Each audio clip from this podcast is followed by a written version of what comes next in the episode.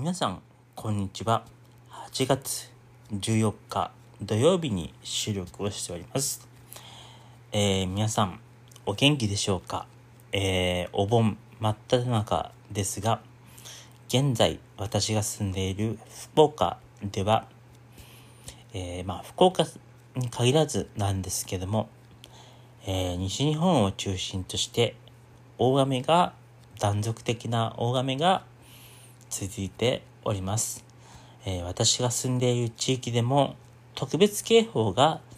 発令されています。えー、もちろん避難所も開設をされています。えー、私が住んでいる本当地域はですね、えー、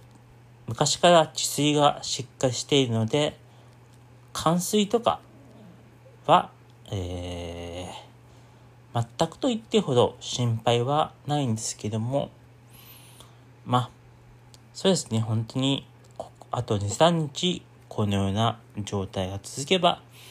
ちょっと私自身も避難をしようかなと考えております。皆さん、えー、地球温暖化、気候変動、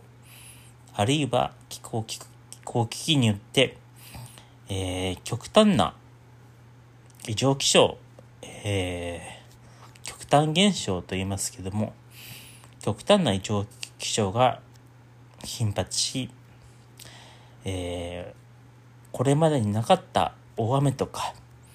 巨大な台風、あるいは熱波、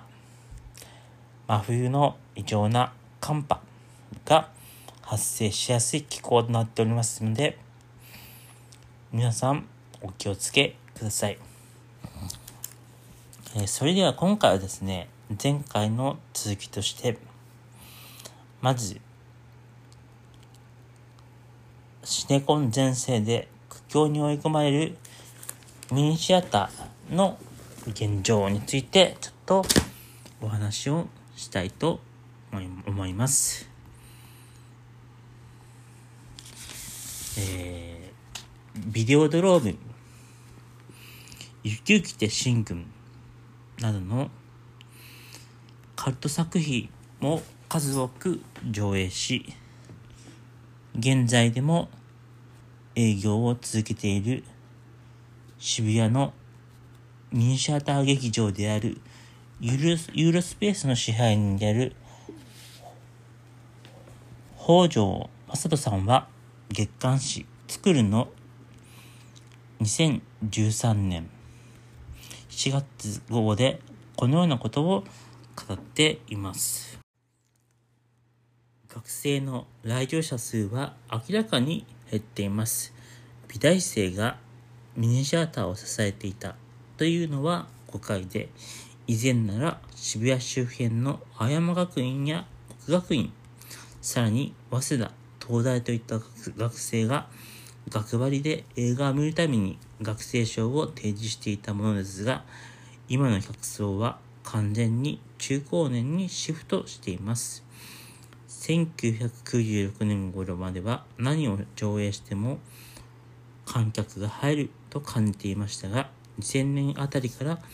完璧に落ちたのを、落ち始めたのを肌で感じていました。えー、今や若者にとってですね、映画館というのは、それこそシネコンを指すことであると思います。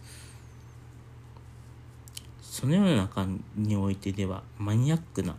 ある意味では超えた若い映画ファンも育ってはいきまして、いきません。その結果として、現在の日本の映画界において、多様性というものが失われつつあります。こういった状況において、縁に立つで2016年のカンヌ国際映画祭のある視点部門審査賞を受賞した深田浩二監督はこのように語っています。ある意味で政治的な検閲よりも熾烈な経済的商業的な自主検閲であり、シネコンで上映して人を呼ぶことが難しい映画は、制作費も出なくなっていますし、それこそ、それを上映する映画館の数自体も、そのものがどんどん減っていきます。そして、深田監督は、このようなことも語っています。市場原理主義に基づく新自由主義経済において、自由を謳歌するのはごく一部の大手企業のみであったように、今、インディペント英語はいびつで排他的な業界構図の中、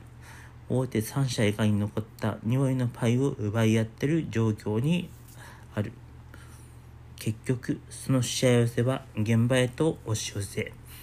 交渉のない不安定な生活や低賃金、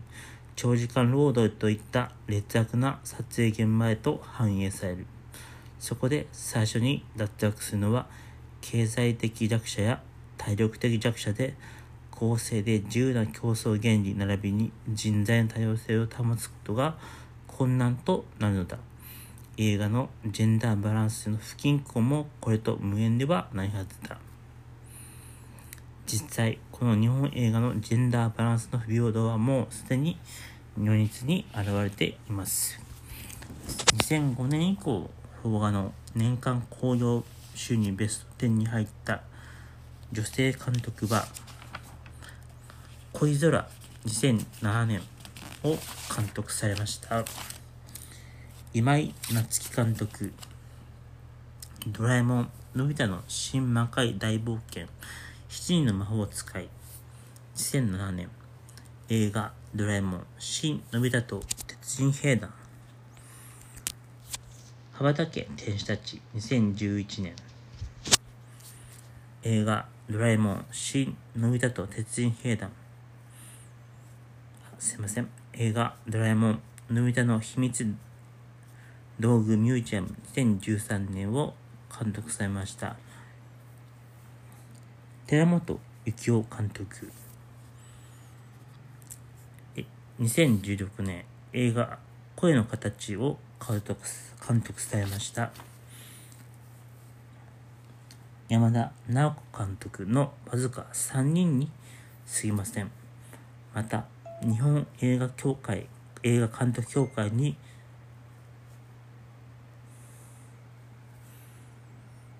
掲載された570名の監督のうち、女性の数は22人でわずか3.9%に過ぎませんでした。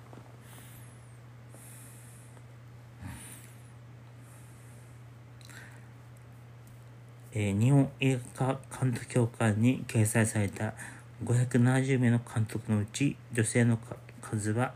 22人でわずか3.9%に過ぎませんでした。ただ、この数は数年前まで映画の本場ハリウッドも同様でした。しかし、今年のアカデミー賞では史上初めて女性が2名監督賞にノミネートされました。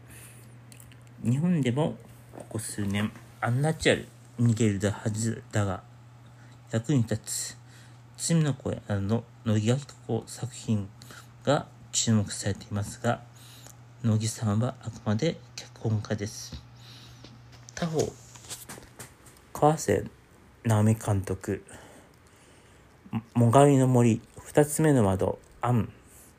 揺れるディアドクターなどの西川美和監督、かめかめめ食堂の沖上直子監督、ヘルタースケルターなどの蜷川美香監督の女性監督は、世界では評価を集めていますが、漢字と日本でビッグタイトル作品を任されることはありません。このあたり、日本のジェンダーバランスの不均衡が現れているのではないのでしょうか。それでは次回、また、今度。